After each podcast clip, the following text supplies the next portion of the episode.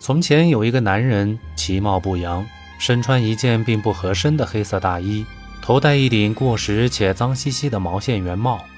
走过你身旁的时候，也许你都不一定会注意到他的存在。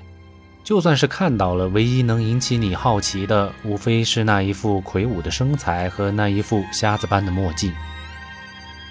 你可能会在心里嘀咕：这不一定是什么好人吧？确实，他性格孤僻，没有任何朋友，居住的房间里陈设也极其简单：一张落满灰尘的床，一个破旧的单人沙发，外加一盆绿色的植物。仔细看过去，也只有那盆绿植能给整个死气沉沉的房间带来一抹亮色。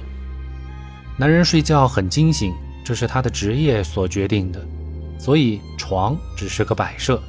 那个单人沙发才是他真正休息的地方。日复一日，年复一年，枯燥而无味的生活，但男人对自己的职业却充满了一种复杂的感情。他已经不记得他从事这个行业有多少年了，只记得自己闭着眼睛都可以拆卸和组装他的武器。他对武器始终保持着敬畏和谨慎的态度，因为他知道那是夺取生命的东西。他对自己所做的工作从来都不掺杂个人情感，唯独对家中的一盆绿植照料有加，仿佛那颗绿植才是他自己真正的生命。直到有一天，他遇上了一个女孩，然后一切都改变了。男人发现自己其实并不是一个无情的机器，女孩也从男人身上收获了父亲甚至爱人般的温暖。这便是我们今天要讲的电影《这个杀手不太冷》。请原谅我，一个从来都很鄙视剧透的人，今天却忍不住在开篇的时候做了大量的剧透。之所以没忍住，主要是有两个原因：一是这部电影是我个人认为看过的最爽快的动作片，没有之一。介绍上述剧情，还是想吸引大家也去看一看这部经典的电影。虽说电影已经快三十岁了，但经典的东西什么时候去看都不迟。如果您觉得太老，那只能说明你的心太老了，而不是经典老了。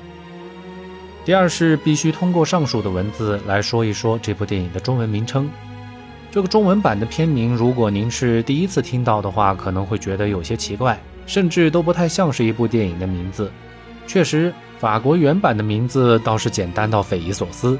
也许他们真的想不出什么好名字来概括了，就直接用了男主角的名字里昂来命名。但到了中国，就完全体现出了汉语的博大精深。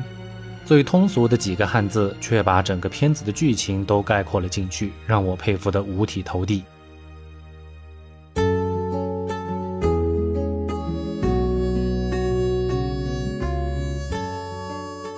杀手二字给人的感觉是冷，但片名却着力强调不太冷。这就足够调动起观众的胃口了。再加上海报刻意营造的色调氛围，大面积的黑色之中带着一些暖色调，非常相得益彰。就不知道制片方看到了中国的名字之后，是否也想改一改原版的名字呢？电影的导演是法国著名导演吕克·贝松。吕克·贝松也是个毁誉参半的神人，拍过的电影从四点九分的垃圾到九点四分的神作都有。看他的作品之前，一定要提前了解清楚到底是什么样的作品，再决定花这个钱值不值。否则看到了垃圾，自然也就会对他的其他作品产生负面的影响，这样就不太好了。这个杀手不太冷，虽然在观众的口碑当中已经达到了神作的水准，但可惜在保守的电影界却没有能够获得足够的荣誉，甚至就连法国本土的电影奖项凯撒奖都没有给他颁过一个奖。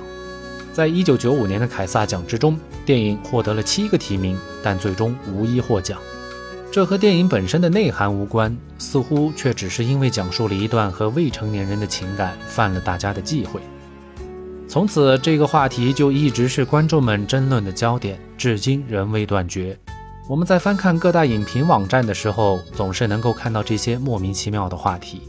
其实，从电影本身的原意来看，讲述的不过是一个心如死灰、日复一日过着机器般生活的男人，被一个天真无邪的小女孩激起了强烈的保护欲。这个男人并不是真正的心如死灰，从那一盆精心呵护的绿植，其实大家也能够感受到男人对生活的渴望。如果没有这一点内心的渴望，那么女孩也就注定会死在他的门口。也就没有后面的故事了。所以，这是一部被电影行业严重低估了的电影。它通过一部爽快的动作片所揭示出来的深刻含义，虽然从未被行业所认可，但在观众的心中就是一部神作。那些试图通过畸形爱恋来诋毁这部电影的人，其实只是自己的心理很扭曲罢了。心理一旦扭曲，那看什么都是邪恶的。好了，对于电影本身，我也不打算再啰嗦了，大家还是自己找来看过后自行判断吧。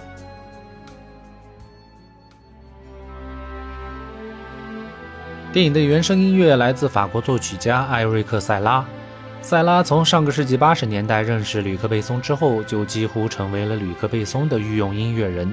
从1983年的《最终决战》开始，无论电视剧、电影还是纪录片，吕克·贝松总是会邀请塞拉来创作原声音乐。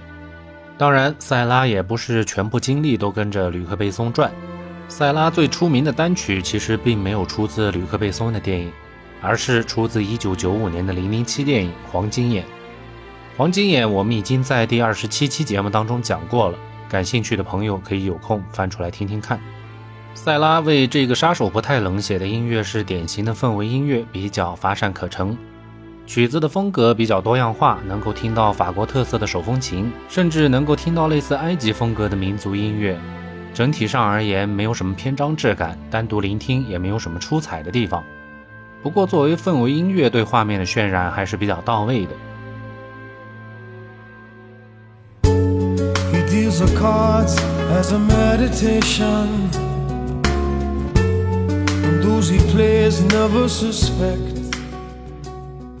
本片的音乐当然也不是一个亮点都没有，片尾的主题曲就是一首非常经典的作品，但可惜并不是为电影量身定制的。片尾曲来自英国音乐人 Sting。Sting 是他的艺名，真名很长，叫做 Gordon Matthew Thomas Sumner，所以我们也还是继续称之为 Sting 吧。这首片尾曲叫做 Shape of My Heart，我内心的样子，是 Sting 1993年推出的专辑《十个召唤者的故事》当中的一首。也许是吕克·贝松觉得曲调非常符合影片的意境，所以就直接抓过来当做了主题曲。也正是因为了这部电影，Sting 才成为了全世界家喻户晓的歌手。这首歌也成为了不朽的经典。歌曲曲调悠扬，全曲的伴奏乐器主要就是一把吉他、一把口琴、一个爵士鼓、一把沙锤、一个键盘和一个贝斯。对于一个以经典摇滚见长的歌手，这次采用完全不插电的方式来演绎这首歌，还真是起到了非常独特的效果。s t i n 通过自己的烟嗓和忧郁的唱腔，把杀手里昂的悲情一生表现得淋漓尽致。歌曲后半段的口琴则与小女孩马蒂尔达的感觉也表达了出来，所以用来配这部电影，实在可以说是天作之合。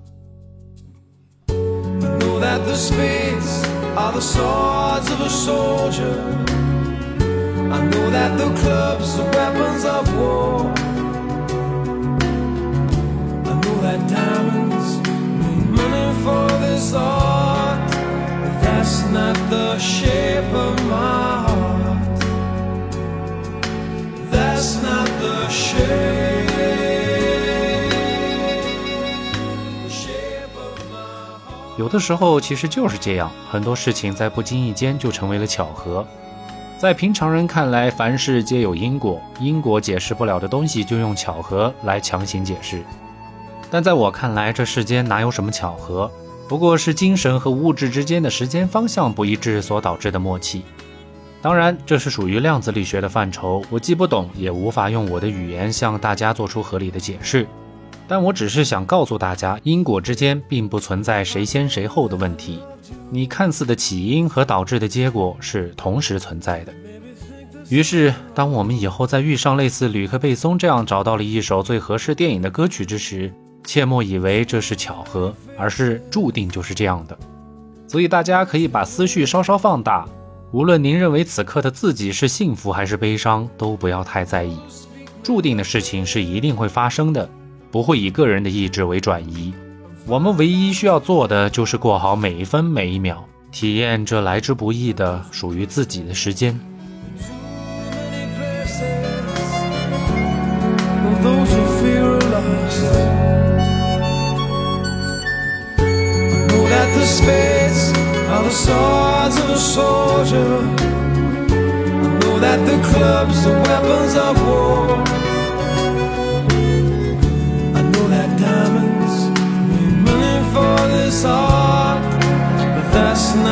shape of my